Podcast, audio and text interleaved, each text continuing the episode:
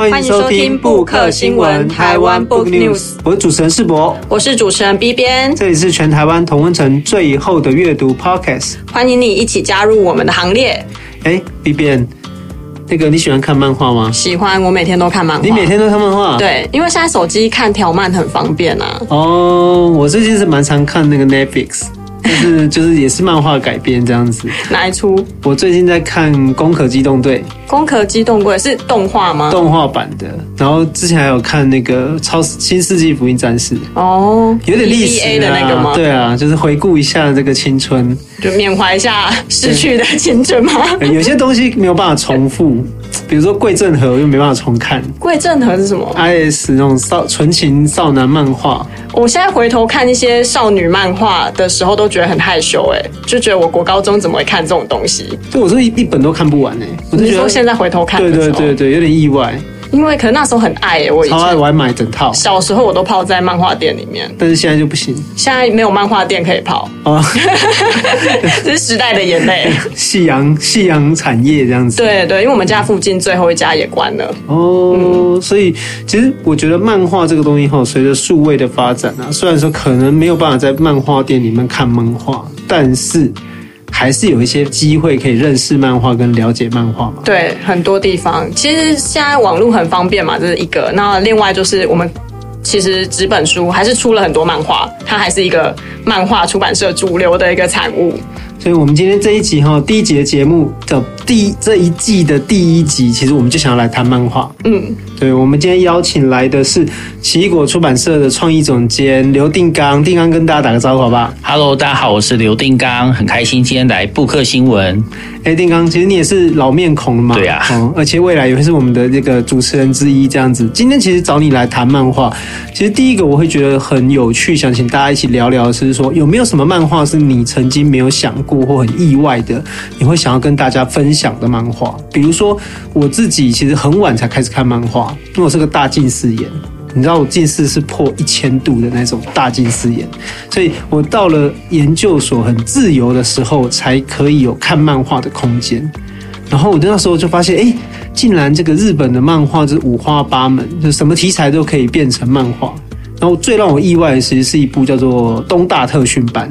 就是他在找一，就是讲一个人怎么考上东大的一个过程。那我觉得好冲突，因为漫画对我们过去的习惯，好像就是一个跟读书比较无关、娱乐的。对，就是是一个好像就是就是好像是在浪费学生时间，还是说就是会让你荒废学业等等之类的。对对对，对，但是不一样。对，反而他用漫画来告诉你要怎么读书，怎么考上东大。对，那你看完之后有发愤图强吗？我先考上台大，这样也是很厉害啊！你考上台湾的第一志愿。对，所以可能也许可以类比这样子。那 B 边呢，有没有什么漫画跟大家分享？我最近是有看一部台湾人画的漫画，叫做《北投女巫》。它的题材我觉得很有趣，它是以北投那边的温泉，然后呃有一点奇幻，因为它所有的女主角都是女巫出身，然后跟国民党的所谓的白团有一点点历史相关的。那它现在出到第二季，大家可以下载呃某个漫画 app 就可以看到它。因为避免夜配，我就不把漫画的 app 讲出来。是是，那定纲嘞？哦，我其实看漫画经历很长。我小时呃小时候就在看，那那时候看是呃，因为婶婶有开一家漫画店，哦、那时候还在盗版漫画时代哦，那所以我是呃在婶婶店，就他后面有那种赌博店玩，那前面就是漫画店，那我就是在那边窝在那边啊，那时候都没有分级制，所以什么限制级的什么都看了这样。那时候我印象很深刻，有两部，一个叫做《圣斗士星矢》，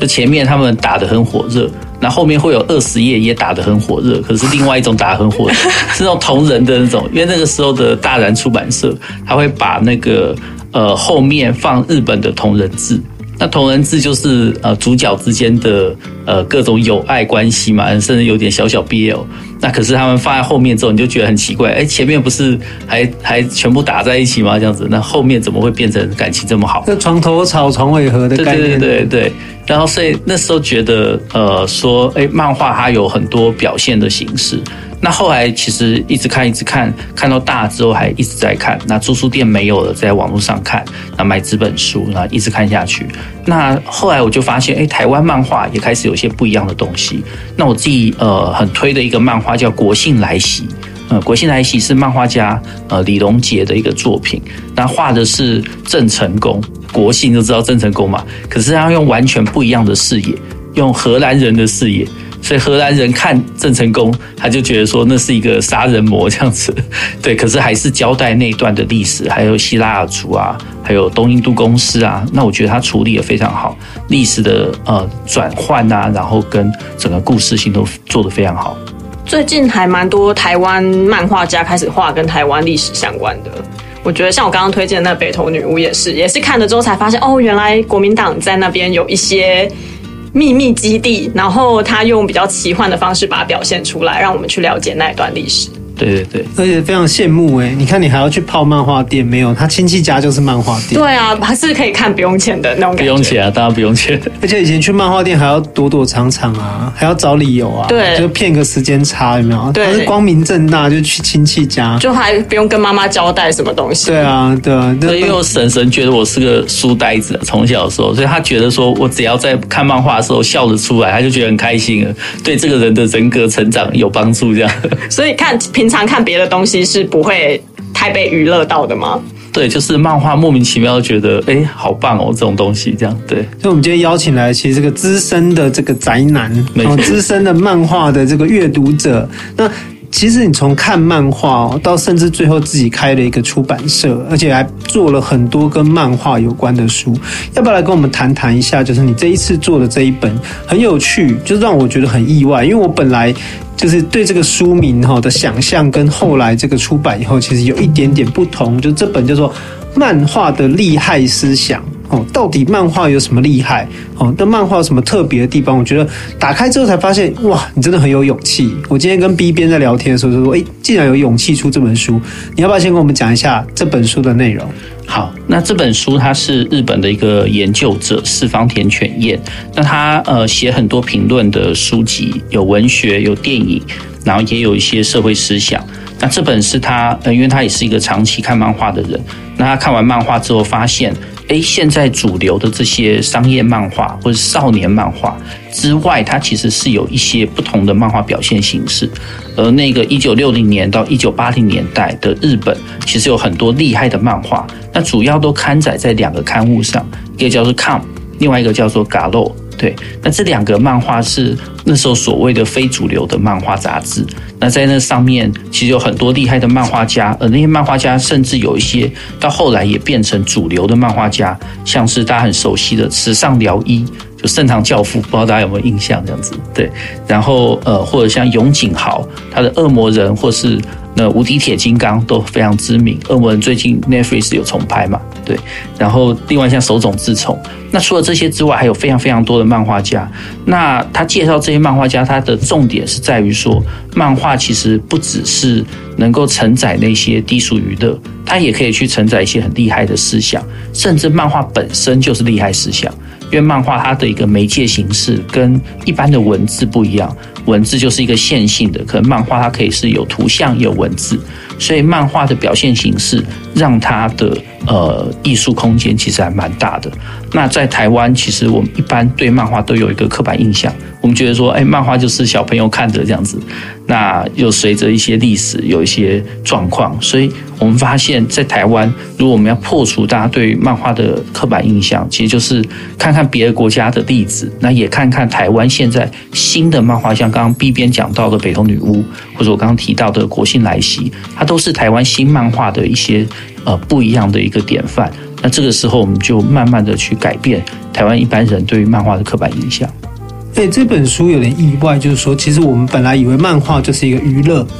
可是这个书里面其实谈到日本漫画的一个改变或者一个转型，很关键来自于一九六八年，就一九六零年代整个世界的学运浪潮，或是对于一个社会的不公平的一些反叛。哦，所以我回去又发现说，哎，过去我们在读这个法国的诗学潮啊，或者日那个英国的学潮啊，然后乃至于到了日本，竟然也会对漫画产生那么大的冲击，实在是没有想到这件事。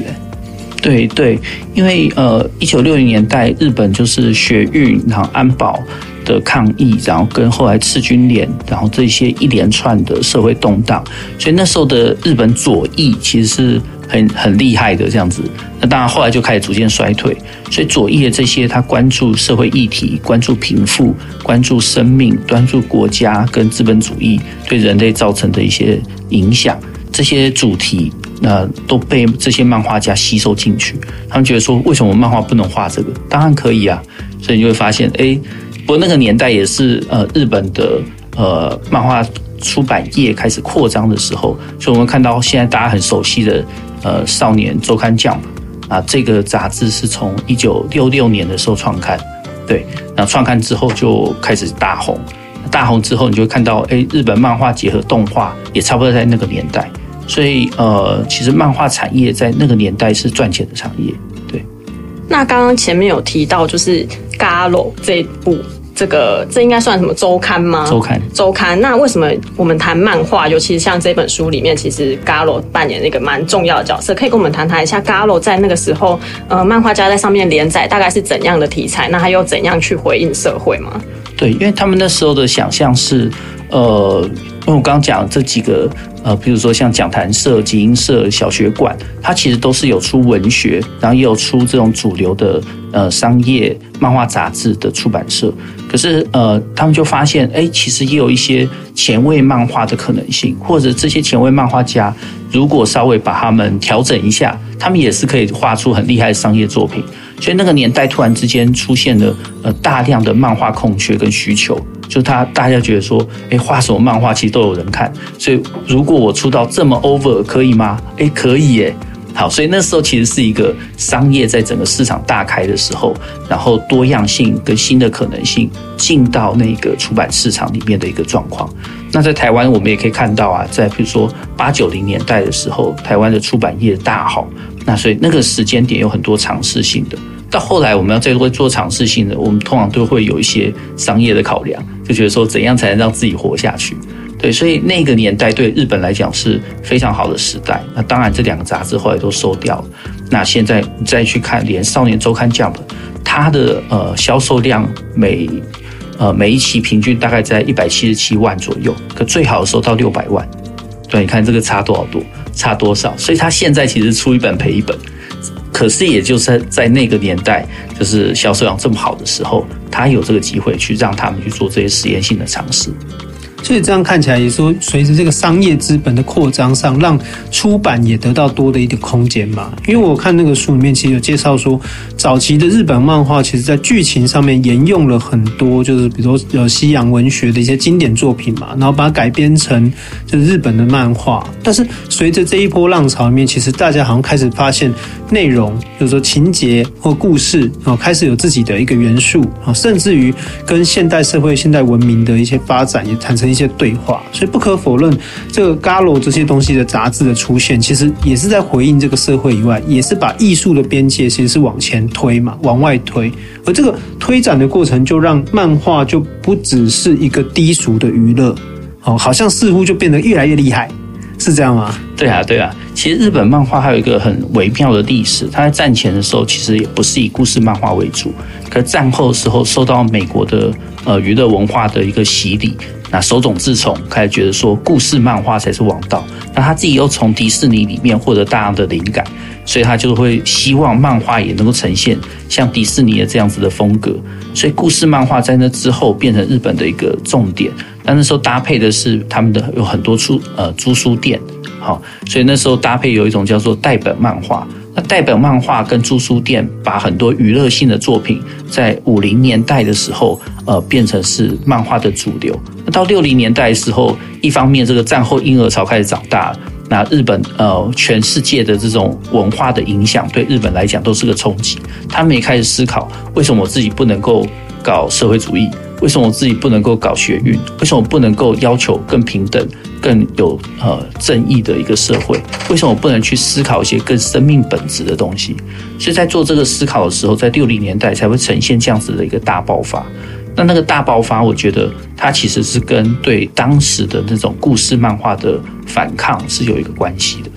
那我有点好奇，所谓的故事漫画是指那种比较长篇的这样子的作品吗？对，就是我们现在习惯的、啊、在降博上连载，嗯嗯，它可能一回一回一回，然后可能会有呃很多很多回，然后最后会变成单行本，然后类似这样子啊，甚至可以拍成动画或什么。那里面有一个很清楚的故事主轴，对。不会是短篇的，所以在这一本呃漫画的厉害思想里介绍的二十九位漫画家，他们主要创作的作品比较偏向短篇，然后有一点点讽刺性或者是反映时事这样子的漫画吗？对，这些前卫杂志其实大部分篇幅比较短，当然也有长的，也有连载呃比较多回的，可大部分都是短篇为主。那我我昨天在读这本书的时候，其实有看到说，其实手冢治虫对这件事情是有一点点不高兴的，对里面的某一些漫画家是感到觉得你们画这什么东西。但是在这本书里面，却也有一个篇幅在讲手冢治虫，可以跟我们分享一下这一块吗？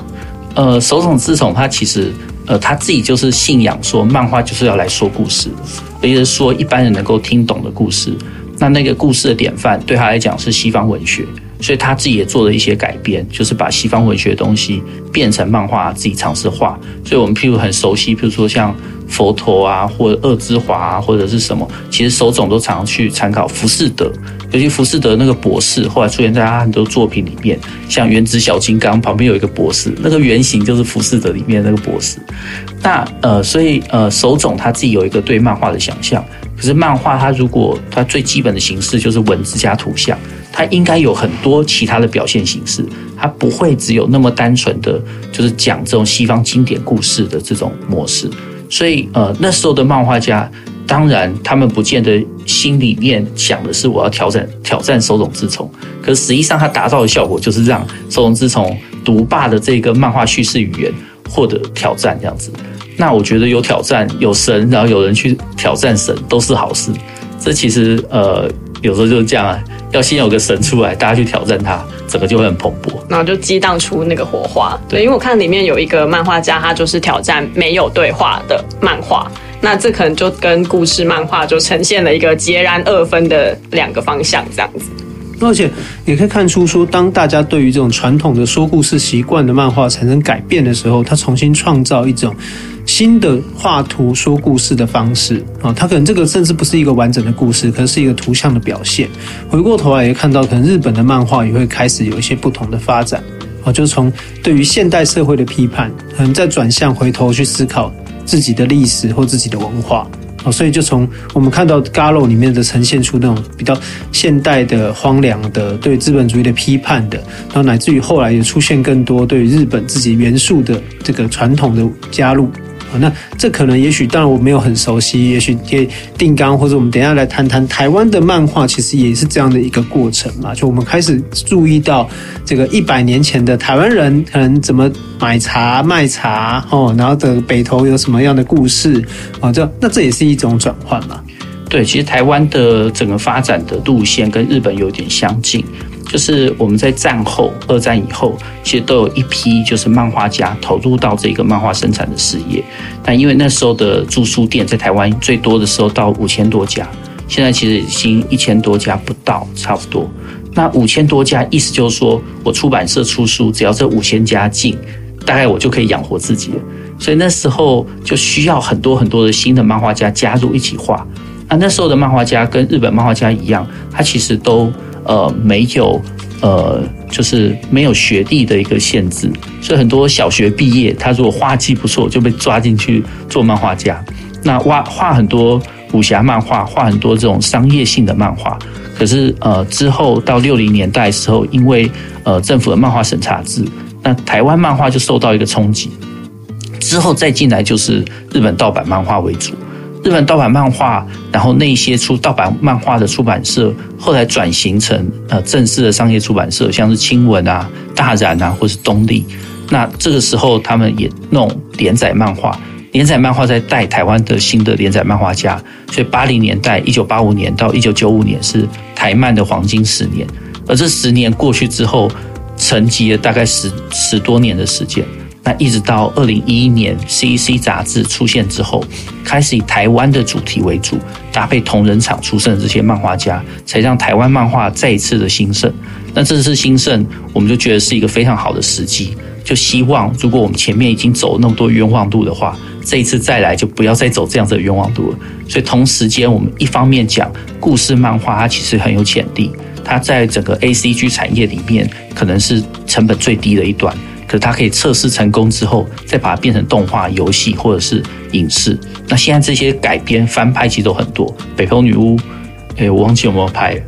好像没有，因为他们后来有版权争议，所以后来没有拍。嗯、对，对，对，对对对，可是。呃，除了那个之外，其实很多像《用酒干妈店》啊，《天桥上的魔术师》啊，然后呃，《名战度》啊，或者《神之乡》啊，最近都看到在翻拍这样子。所以，可是这一块又有可能会让这种商业的或说故事的这种强迫性，让这些漫画家的表现的呃能力受到拘束。所以，同时间我们就希望能够推这个漫画厉害思想。就是让台湾的漫画家跟现在的漫画从业人员跟相关的读者，我们可以知道说，哎，漫画其实还是有别的可能性。大家不要因为那个改编或什么东西而拘束掉自己的表现的这种可能性。对，我觉得这本书就一个比较可惜，是我们没有办法把这个原来的漫画跟书的文章一起并列啦。哦，就是说比较可惜一点地方，但是，嗯，这边也跟听众介绍一下，就是说，其实这一本书里面，他几乎把这个在 Galo 啊，在这些杂志里面的几个重要的作家，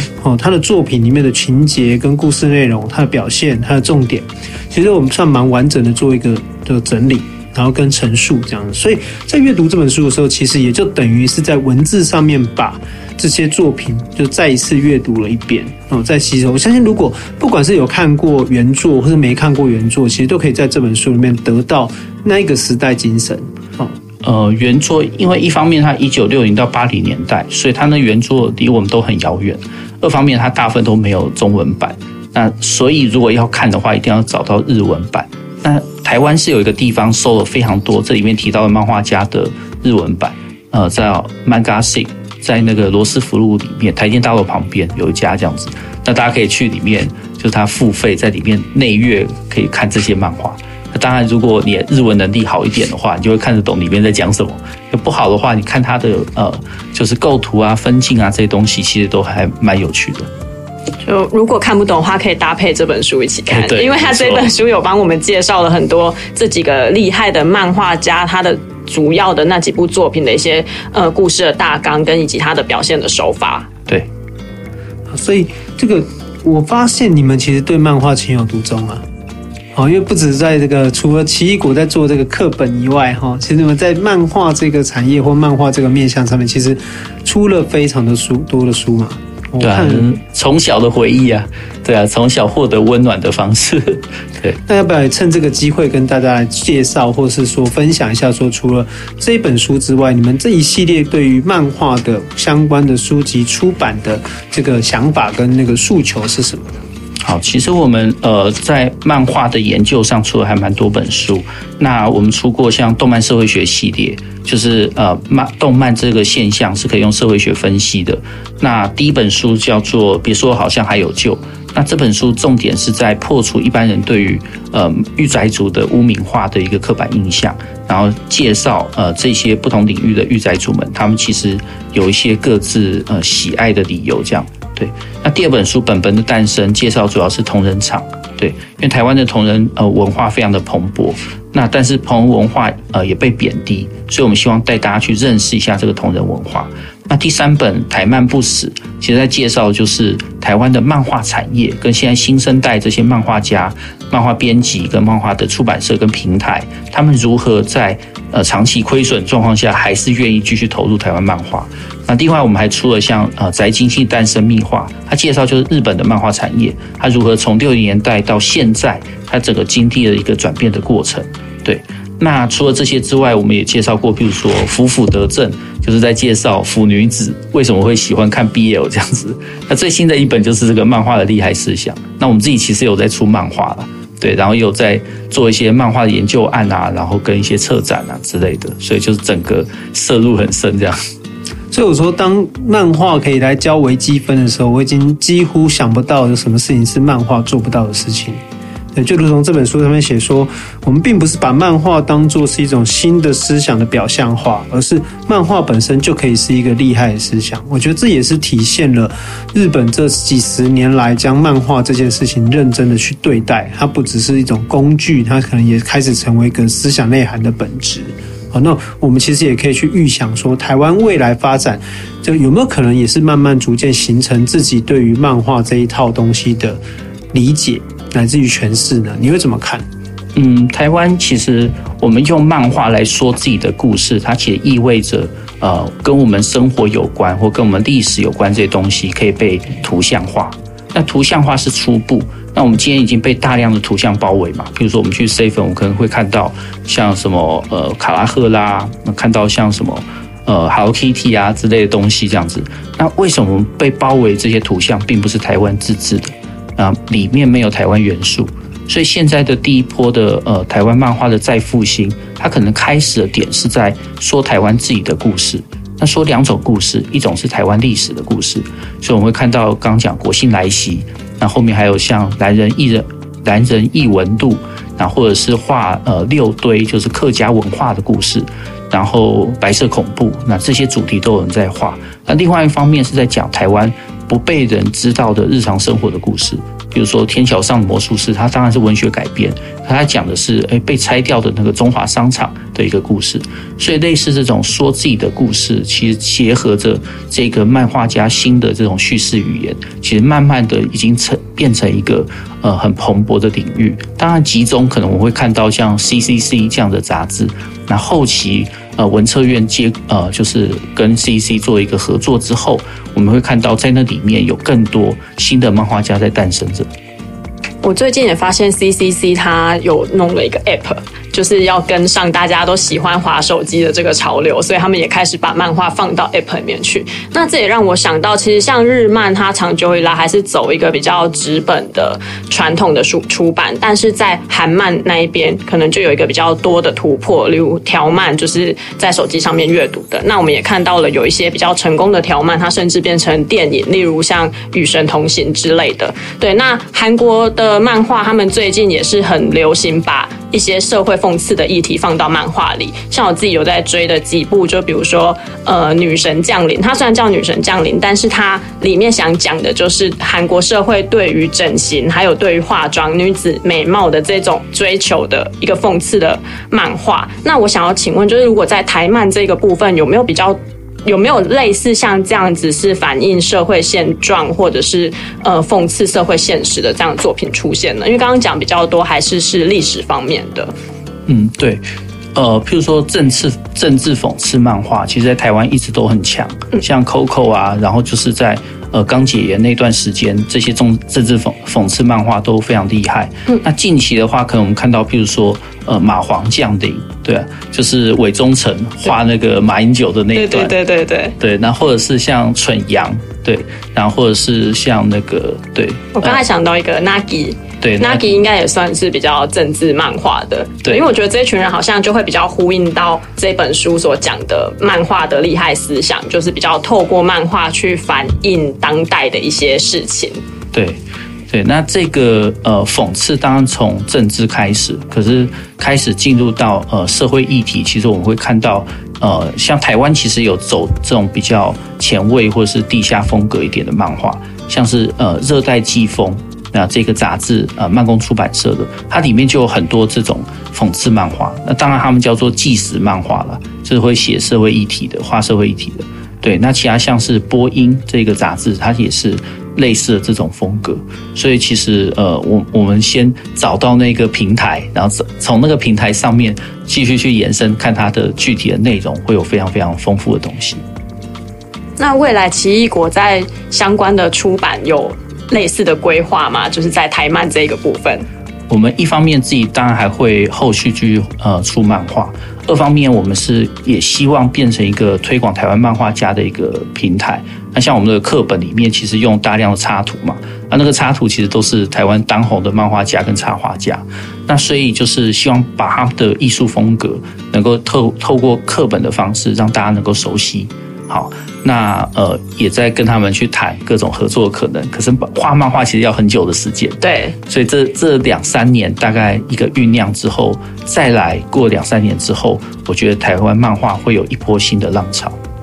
这这其实蛮值得期待的嘛，因为如如果从日本漫画开始，就没有花了很长的时间跟精力，这个社会上在追逐一个别人的文化产物嘛，对，我们也需要一些属于我们自己的这个，不管是从人物啊角色，然后到剧情，然后变甚至变成一种共同的历史记忆。我觉得这是确实是在漫画的普及上面会是一个很大的功用。好，那今天就是我们很高兴就邀请到定刚来跟我们分享漫画的许许多多啦，因为很多人都把这个事情想得太简单了，对，就觉得漫画就是一个消遣时间用的东西，但是却不知道连这个微积分、连股票、连爱情、台湾历史，对，什么其实都可以在漫画里面得到解答，而且成为一个厉害的思想。好，有什么问题或者想推荐什么书籍，想要在布克新闻上面聊聊，都可以到 IG 上面或者写信给我们。我们的 IG 是台湾 Book News，我们的信箱是台湾 Book News at gmail.com。那感谢你的收听，布克新闻，我们下周再见，拜拜，拜拜，拜拜。本节目由 Readmoo 读墨电子书、KK 书与布克新闻台湾 Book News 联合制播。Readmoo 是台湾最大的繁体中文电子书。KK 书是 KKBOX 集团推出的全新知识聆听服务，十五分钟为你说重点。